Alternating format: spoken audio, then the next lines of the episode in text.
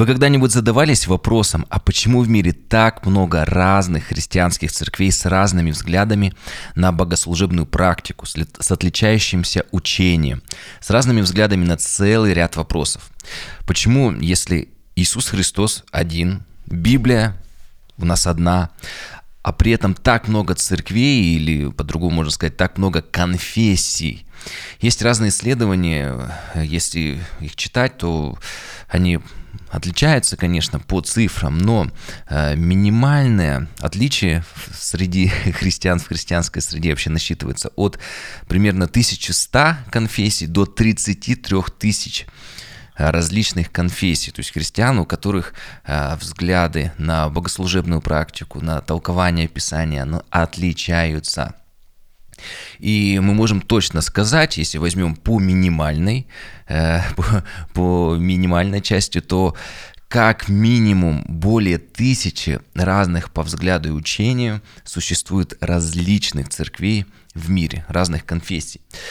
И как вот вы думаете, а вот как каждая конфессия, как вот даже в отдельности каждая церковь считает, а чье учение и сама практика проведения богослужений, все, там, все методы и так далее, у какой церкви самое правильное, самое правильное толкование Писания, самое э, правильное оформление богослужения, самая правильная традиция богослужения. Ну, кажется же, все просто, ну, взять уже всем, собраться, договориться, сделать одну церковь. Но почему это все-таки невозможно? И что нам делать с вами в данной ситуации? И самое главное, какой ответ дает Писание? И есть ли вообще в Писании ответ на этот вопрос? Но это мы уже разберем во второй части нашего выпуска. Да, это у нас подкаст «Вера слышания». Меня зовут Михаил Крюков. Здравствуйте. И мы об этом поговорим во второй части нашего подкаста. А сейчас давайте с вами разберем, почему почему вообще так э, произошло, так сложилось. Но нам с вами нужно внести одну ремарку. Мы не будем говорить про личные конфликты в церкви, про разделения, связанные, это вот опять же, с личными причинами, с личной неприязнью, конфликтами на бытовой почве и вот так далее и тому подобное. Мы будем разбирать только отличия в духовной или практической богослужебной практике, в учении, там, в традиции.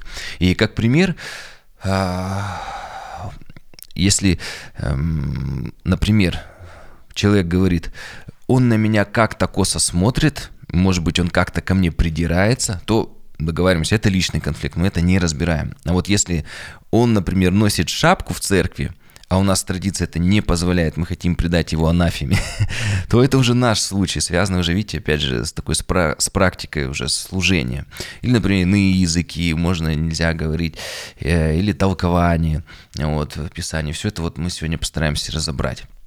Э, если очень просто, вот, э, то всех верующих можно разделить на два лагеря. Люди книги или Писания и люди духа, мы, причем с вами говорим только про акценты. Конечно, э, два лагеря, два направления в христианстве верят в богодухновенно священного писания. Все писание богодухновенно, как написано в послании Тимофея. И все верят в то, что нужно молиться, нужно искать Господа. Но при этом вот этот вот всего лишь маленький акцент – как раз-таки и приносят большое-большое э, уже э, разделение, как следствие, одно из следствий, так много конфессий, разных церквей. Какой акцент?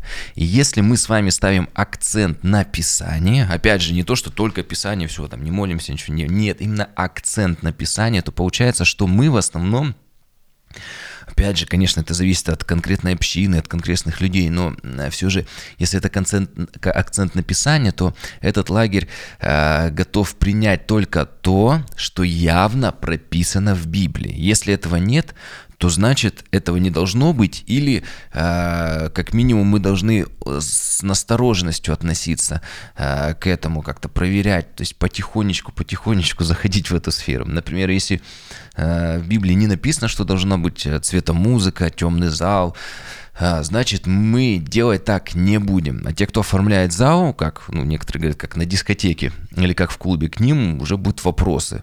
А не слишком ли они с миром сошлись? То есть, видите, вот такое вот э, одно из проявлений этого взгляда. А, конечно, здесь это может быть э, по-разному проявляться, но я хочу вот, чтобы принцип мы с вами, вот принцип этот увидеть.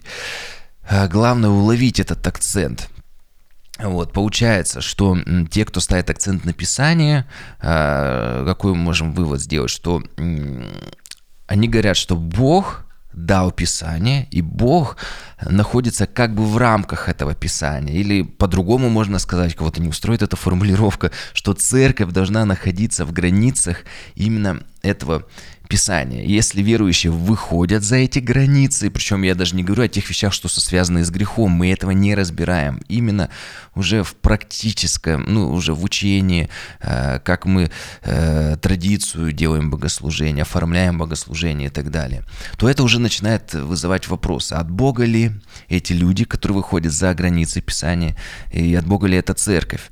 И люди книги или Писания стараются находиться, опять же говорю, в границах Писания и не, не выходить за берега. Вот такой, давайте на такой формулировке закончим. Э, и здесь, конечно, можно сделать несколько выпусков э, по этой теме, но мы сейчас закладываем, вот, понятие, вот э, принцип, вот основу, чтобы нам уловить. И теперь давайте перейдем ко второму лагерю. Если же акцент на духе, то все, соответственно, должно подчиняться духовному поиску. Ну, точнее, акцент ставится на духовном поиске.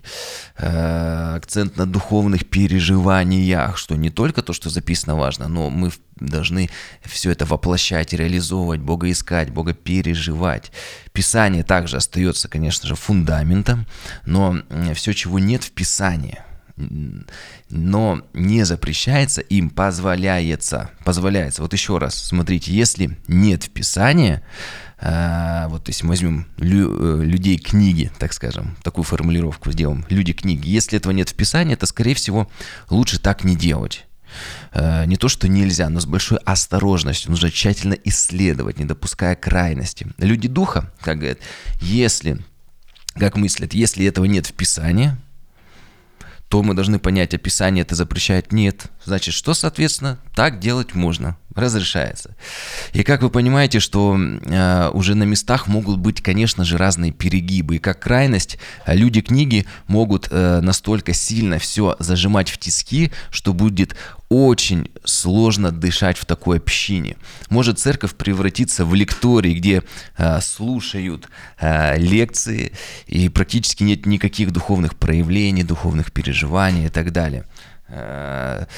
Э, дам такой вот образ. Вот шестеренки в механизме, они, получается, настолько зажимаются, что механизм перестает работать, его как бы клинит, он не едет, он стоит на месте. Вот консервация происходит.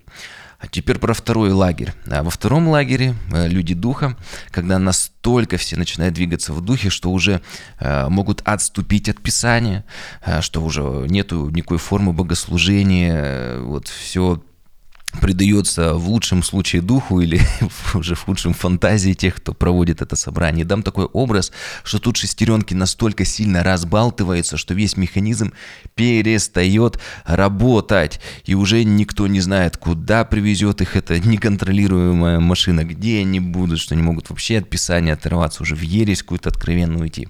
Причем мы должны с вами подчеркнуть, э, что в Писании есть много текстов о важности акцентов и на Писание, которые люди книги могут взять, и на духе. И также есть много текстов о том, что эти две крайности вредят самому человеку и всей общине, церкви. А, я более подробные примеры не буду приводить, чтобы вот никого не обидеть, потому что если мы будем уже, уже в, в детали вдаваться, вот, но я именно хочу, чтобы мы вот этот принцип поняли, потому что дальше, когда мы с вами будем уже сейчас Писание разбирать, это понимание поможет нам обрести наконец гармонию и мир. Э, смотрите, э, сразу же скажу, что также есть очень много исторических предпосылок, почему так произошло, потому что еще в ранней церкви стали проявляться два этих акценты. Я в дальнейшем сделаю отдельный выпуск, и в будущем в описании появится ссылка на него, почему так произошло исторически. Его пока еще нет, но в будущем ссылка появится, думаю, через пару недель. А сегодня у нас э, с вами практическая цель – распознать эти два акцента и понять, что нам с этим делать. И э, здесь же э, уже для нас сразу же становится понятным, почему в каждой церкви есть недовольные люди в собрании, которые всегда не нравится курс церкви. Опять же, мы не говорим про личные вещи, а именно то, что связано с учением, с духовными переживаниями и так далее. И вот это вот понимание про два лагеря, про две системы мышления, про два акцента, оно, помог, оно дает нам свободу. А, что мы с вами никогда не сможем сделать церковь идеально. Все равно будет два типа людей, которые будут говорить. Люди, которые на духе. А, они будут говорить, вы мало молитесь, все служение должно быть в духе, зачем вы так вы все прописываете, кому сколько минут проповедовать. Вот как дух поведет, так и нужно. А, сколько вот, э, пусть человек сколько хочет, столько молится, сколько, сколько хочет, столько свидетельствовать. Не нужно показывать таблички 5 минут до конца. Главное, чтобы было все подчинено духу, духовному поиску, духовному проявлению. И если наоборот, есть люди, которые на истине, вот у них на книге больше акцента, они могут говорить, у вас слишком все либерально, э, надо петь вот только хором, зачем придумали эти тут инструменты, надо петь только старые гимны, никакого такой цвета э, музыки, надо больше изучать Писание, вот больше как стараться жить по нему, записывать, заучивать и так далее. И причем я сразу скажу, что там и там э, спорить в большинстве случаев э, бесполезно, потому что э, когда хотят все вот устаканить, да, вот как люди книги, чтобы было все четко, понятно, говорит, вот давайте возьмем только старые гимны, проверенные, не надо тут нам экспериментировать, опять же, да, как люди духа, да, давайте давайте искать, нет, давайте возьмем старые гимны. Но если ты, например, начнешь разбираться в любой из этих сфер, что там, что там, например, если с песнями, ты скажешь, послушайте эти гимны, еще Лютер брал из кабаков э, популярные мотивы того времени, на них ставил акценты, на них э, переводил их, э, уже ставил слова из Писания, э, то давайте тогда и сегодня будем брать поп-музыку, то, что сегодня в маршрутках э, по радио звучит, и будем те, те тексты делать. Вот. Но какие бы мы сравнения не пытались бы сделать, эти возражения в большинстве случаев не помогут, потому что человек ставит акцент э, или на том, или на том. То есть как бы мы ни пытались бы подобрать слова, еще что. То есть у нас все равно будет какое-то следующее отрицание, следующее как бы след, следующее возражение. И теперь давайте с вами посмотрим то, что говорит э, Писание. Вот чтобы церковь полетела к небесам, необходимо, чтобы было два крыла. Конечно же, это и дух, и это Писание. И э, должно быть, конечно же, два акцента. Мы сейчас вот с вами посмотрим и увидим из Писания, как же нам найти эту гармонию, как нам к таким людям относиться, что нам в этой ситуации делать. Во-первых, смотрите, мы с вами читаем, что важно, чтобы было э, акценты на этих двух, как бы такой, не знаю, симбиоз, гармония, должно быть то и другое в равной степени стараться баланс содержать. Почему? Евангелие от Иоанна 4.23, он говорит, настанет время, настало уже, когда истинные поклонники будут поклоняться Духу, Отцу в Духе и истине, ибо таких людей э, ищет Отец себе поклонников, то есть те люди, которые и в Духе будет, и в истине стоять на Писании. Иоанна 4.24, Бог есть Дух, и поклоняющие есть, Ему должны поклоняться и в духе, и в истине.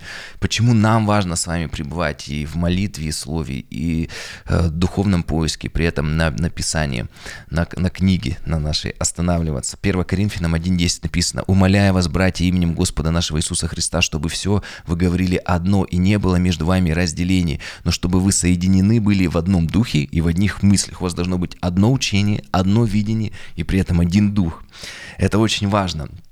Причем э, мы с вами видим, что Писание сразу же говорит, что не должно быть каких-то крайностей. Некоторые говорят, вот дух, должны быть какие-то вот только мурашки, какие-то переживания приятные, мы должны в них двигаться. Но Бог говорит, что дух например, Евангелие от Матфея 4.1, это не только всегда приятные переживания. Там написано, что Иисус возведен был духом в пустыне для искушения дьявола.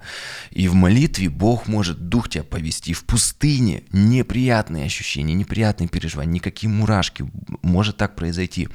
Почему важно быть наполненным духом? Евангелие от Марка 13.11 говорит, когда, э, если вдруг начнутся гонения, начнут вас предавать, то не заботьтесь о то, о чем говорить. Не нужно как-то вот даже вот богословскую, э, богословское мышление подключать, потому что дано будет вам в тот час, что говорить, и вы будете говорить то, что вам даст Дух Святой. То есть Дух Святой будет через вас говорить. Не учение ваше, э, не то, сколько вы золотых стихов э, заучили, но Бог будет направлять. Конечно же, Бог будет использовать и ваши знания, но Бог будет сам давать вам слово. И еще один важный момент, что в Деяниях 4.31 написано, что проповедь, она не только от нашего учения дается. Деяние 4.31. «По молитве апостолов поколебалось место, где они были собраны, и исполнились все Святого Духа, и говорили Слово Божие с дерзновением». Смотрите, все исполнились Духа Святого через молитву и говорили с дерзновением. Почему? Уже было некоторое духовное проявление. И э, почему нам важно, чтобы и то, и другое было, потому что э, если есть э, духовные проявления, то Дух, например, Деяние 8.29, Дух сказал Филиппу, пойди и пристань к сей колеснице. Если бы не было духовного побуждения, если Дух бы явно не говорил Филиппу, не давал бы это побуждение, подойди, он бы не проповедовал бы э, этому человеку. Например, планирование Деяния 13.14. «Сии были посланы Духом Святым, пришли в Селевкию и оттуда отплыли в Кипр». Дух прям говорил, иди в ту церковь, там должны проповедовать. И мы думаем, что Дух только побуждает, только вот говорит, куда идти. Нет, Деяние 16.7, дойдя до Мессии, предприняли идти в Вифинию, но Дух не допустил их. Дух может сказать, нет, туда не туда не проповедуй, не ходи туда. Он может тебя ограничивать.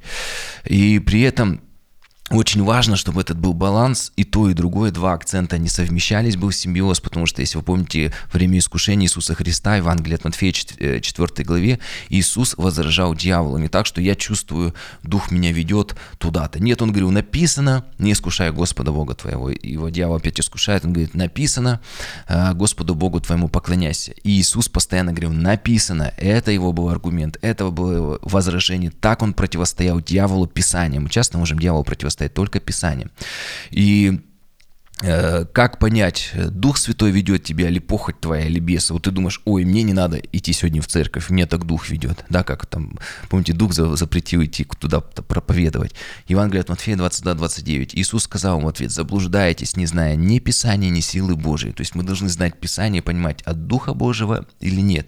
И вот как раз в Галатам 1 главе, 8 стихе уже и расписывается, как уберечь себя от духовных заблуждений, потому что могут и бесы прийти тебе что-то сказать, и даже дьявол дьявол сверхъестественно, где явиться, э, какие-то бесы приходить. Здесь написано, ну если бы даже ангел с неба стал благовествовать вам не то, что мы благовествовали вам, да будет анафем. Если какое-то учение э, будет, ты понимаешь, это не по Писанию, тебе дух как бы говорит, то значит это не дух Божий.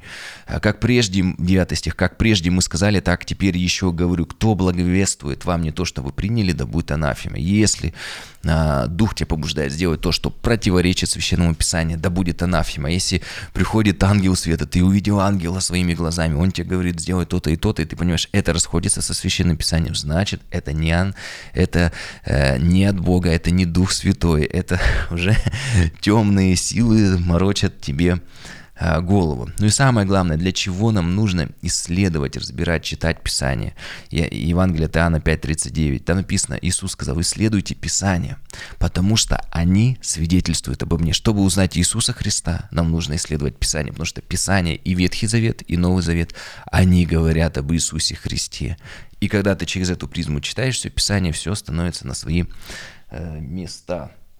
Теперь смотрите, хорошо, мы договорились, что у нас есть два крыла, но вот как найти это равновесие? Потому что если вы понимаете, одно крыло будет быстрее, э, мощнее работать, больше, другое меньше, то такая, то такая, то такая птица не полетит к небесам, мы не сможем взлететь, э, потому что постоянно верующих штормит, и не может быть гармонии, не может быть э, взлета, не может быть движения к небесам, если один орган двигают, двигаются неритмично, понимаете, неритмично, а, то что нам делать? И смотрите, кроме а, этих двух крыльев, двух акцентов, есть еще и что-то третье, очень важное. То, что поможет нам уравновесить эти два крыла. И Павел пишет об этом в первом послании к Коринфянам 12 главе 1 стих. «Не хочу оставить вас, братья, в неведении о дарах духовных». Причем, смотрите, он пишет о дарах духовных, в Писание. То есть, видите, опять же, все связано. Есть Библия, о котором это все написывается. 27 стих. «И вы, тело Христова, порзень члены, и иных Бог поставил в церкви, во-первых, апостолами, пророками, учителями, кому-то дал чудодейственные силы, дары исцеления, вспоможения, управления, разные языки». И он говорит, 31 стих, «Ревнуйте о дарах, и я покажу вам путь превосходнейший. Что это за путь превосходнейший. Вот смотрите, первое послание Коринфянам, 13 глава. «Если я говорю языками человеческими и ангельскими, а любви не имею, то я мед звенящая и кимвал звучащий». Вы знаете, вот эти вот медные тарелки, если мы с вами представим оркестр, и останутся только вот эти медные тарелки, как вот духовные проявления, иные языки, туда это будет громко, это будет мощно, это будет бестолково, бесполезно. Это вообще ты пришел на концерт, оркестра нету, одни тарелки. Ну, ты долго не высидишь, тебе уши заболят.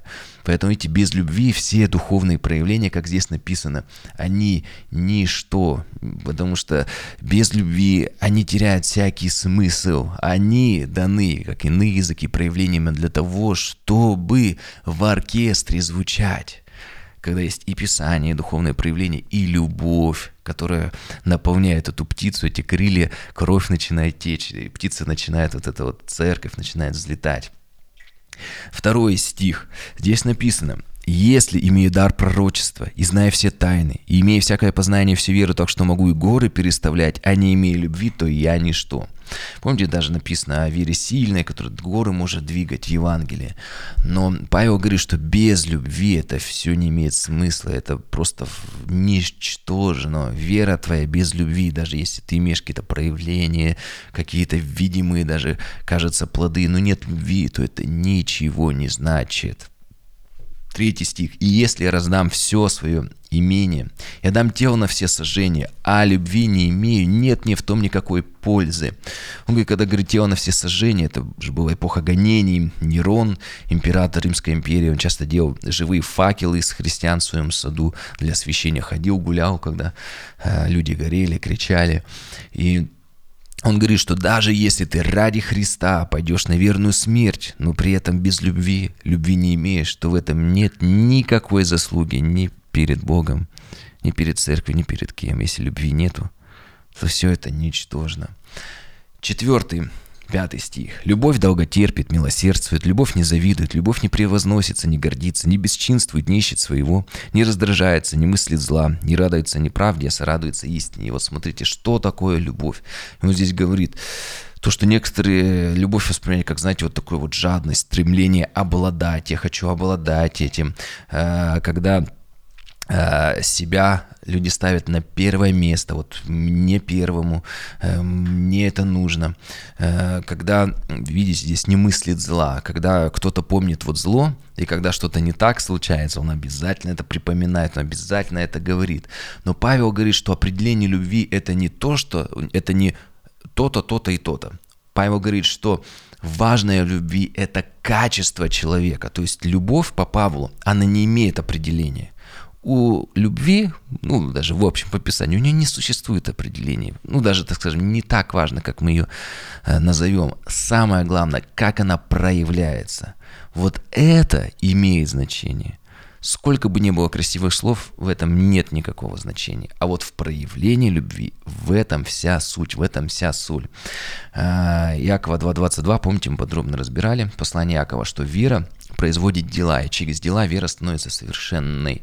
И поэтому здесь точно так же любовь, она должна проявляться. Как? Галатам 5.6. Вера действует любовью. Вера действует любовью. Именно так. Вера действует любовью. То есть все остальное, сверхъестественные вещи, проявления и так далее – уже могут быть вместе с любовью. Если вместе с любовью, то это имеет значение. Если без любви, то нет. Некоторые, знаешь, говорят, говорят цель оправдывает средства. В этом случае, если цель а, без любви, мы что-то делаем, то она не оправдывается, не оправдывает ничего. Но если в нас э, цель, она подкреплена любовью, то тогда мы можем сказать, да, мы можем действовать, мы можем а, и как здесь тело на все сожжения, все что угодно делать. Если это подкреплено любовью, значит мы на правильном пути.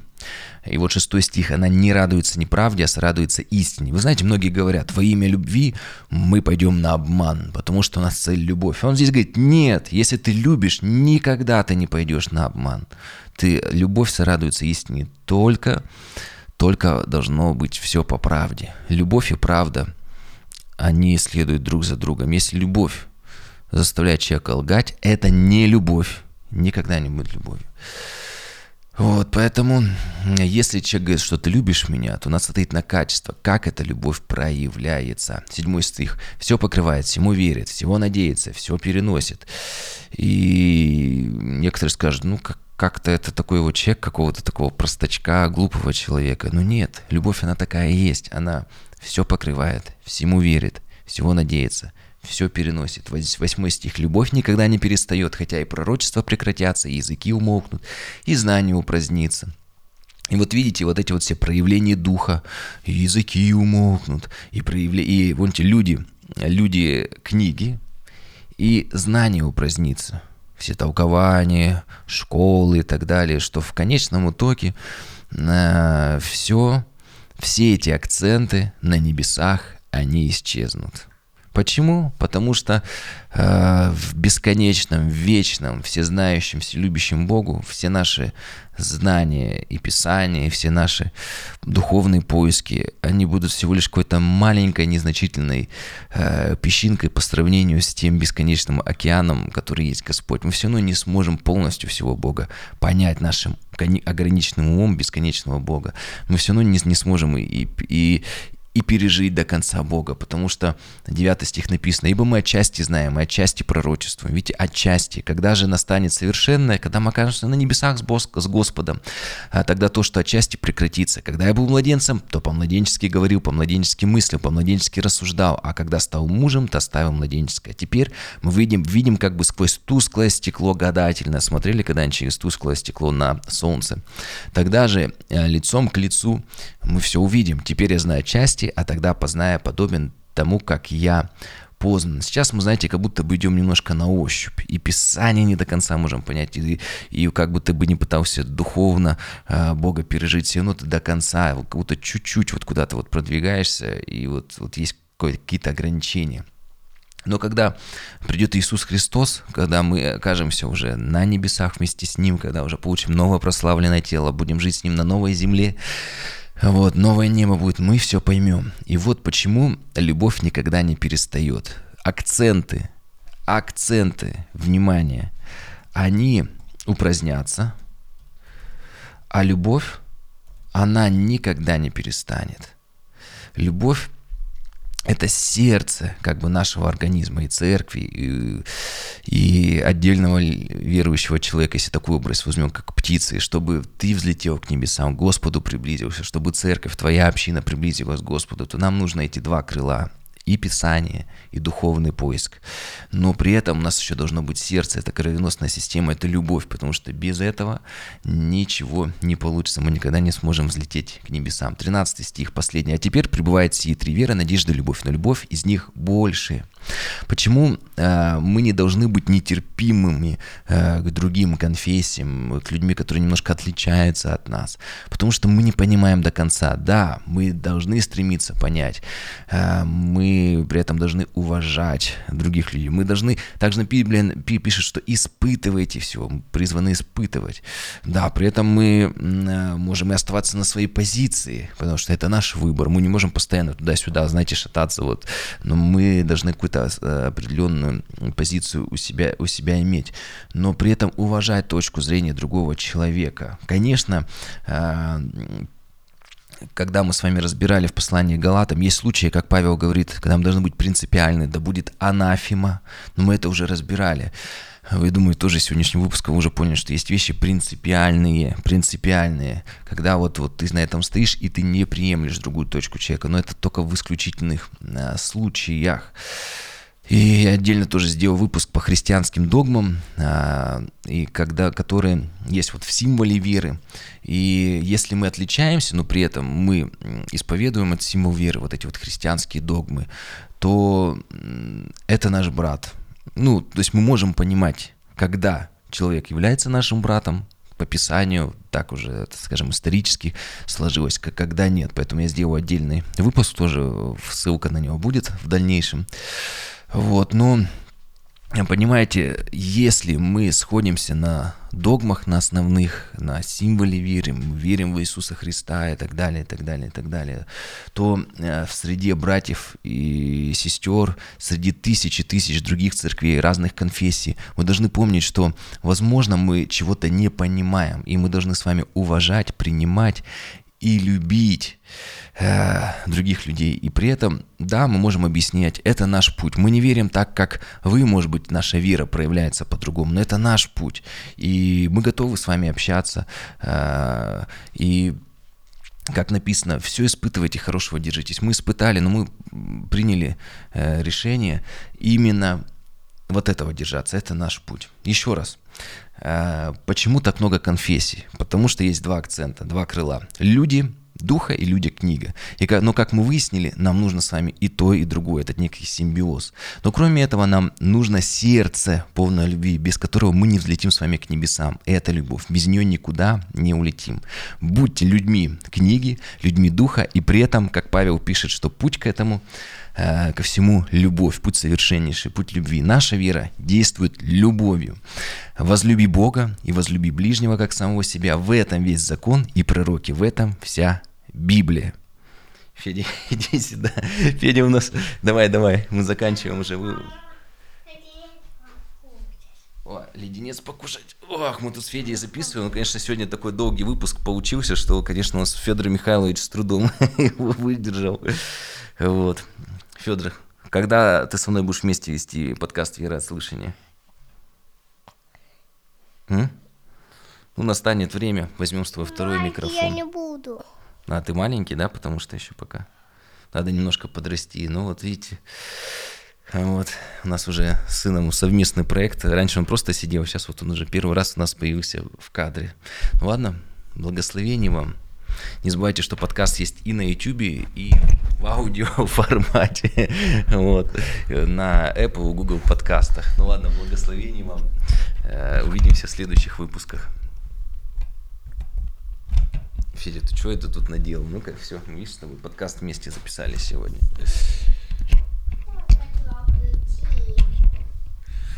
Что? Свет можешь, да, можешь, можешь включить свет.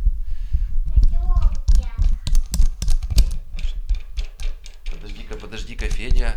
А ты почему леднец-то не ешь?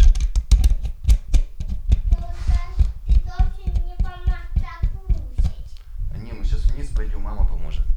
Давай к маме пойдем.